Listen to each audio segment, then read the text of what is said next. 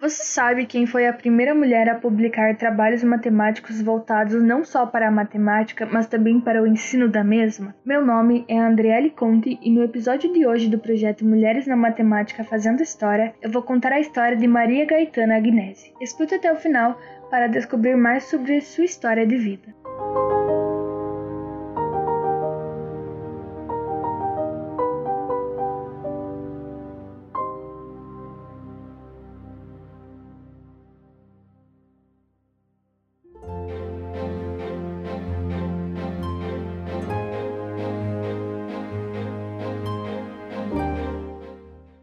Maria Gaetana Agnese nasceu em 16 de maio de 1718 em Milão, na Itália. Era filha de Ana Fortunata Brivio e Pietro Agnese, e tinha três irmãos, Maria Teresa, Paola e Giuseppe.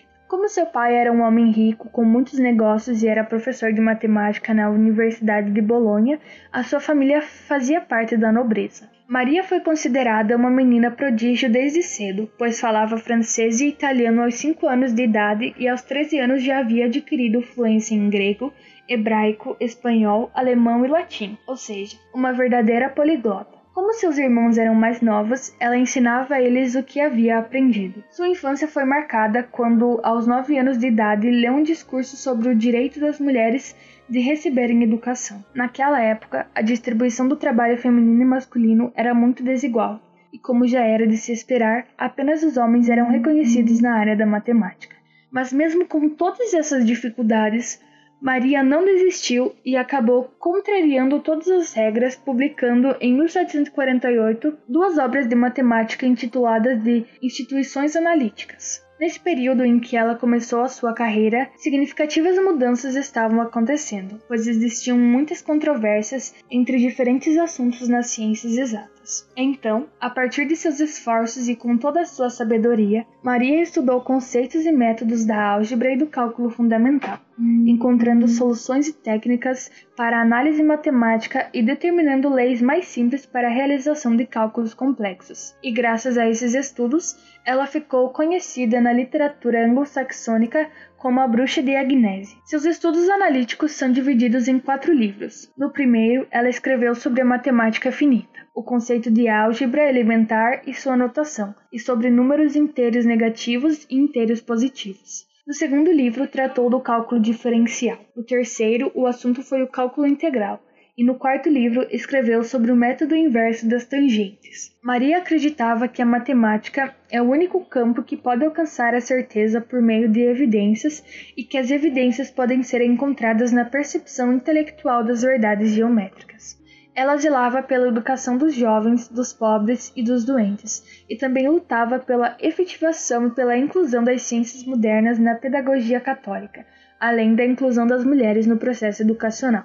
Quando estava prestes a concluir um de seus trabalhos na área da matemática, ela começou a duvidar de suas análises. Mas como seu pai acreditava em seu potencial e estava determinado a publicar seu livro, ele financiou a obra e em 1748 a mesma foi publicada, tornando Maria muito famosa. Após a publicação, ela recebeu cartas de inúmeras pessoas importantes, entre elas o Papa Bento XIV. Além da carta de elogios, o Papa recomendou que a Universidade de Bolonha a nomeasse como professora de matemática. Seu pai acabou falecendo um tempo depois e ela passou a se dedicar cada vez mais aos seus trabalhos voltados à caridade. Em 1752, ela acolheu em sua propriedade várias mulheres que estavam passando por necessidades, além de ajudar com a educação de crianças em orfanatos, de prostitutas, de idosos e de doentes, pois, segundo Maria, todos mereciam serem resgatados e terem a oportunidade de abraçar a fé. Algum tempo depois, ela virou diretora de uma instituição de caridade e comandava o departamento feminino, onde eram atendidas cerca de 450 pacientes. Depois de ter ajudado a todas essas pessoas, Maria acabou falecendo em 1799 vítima de uma pneumonia. Infelizmente, sua morte não teve muita atenção, nem seus feitos foram reconhecidos, pois naquele período uma guerra assolava novamente o norte da Itália e as notícias estavam voltadas para esse acontecimento.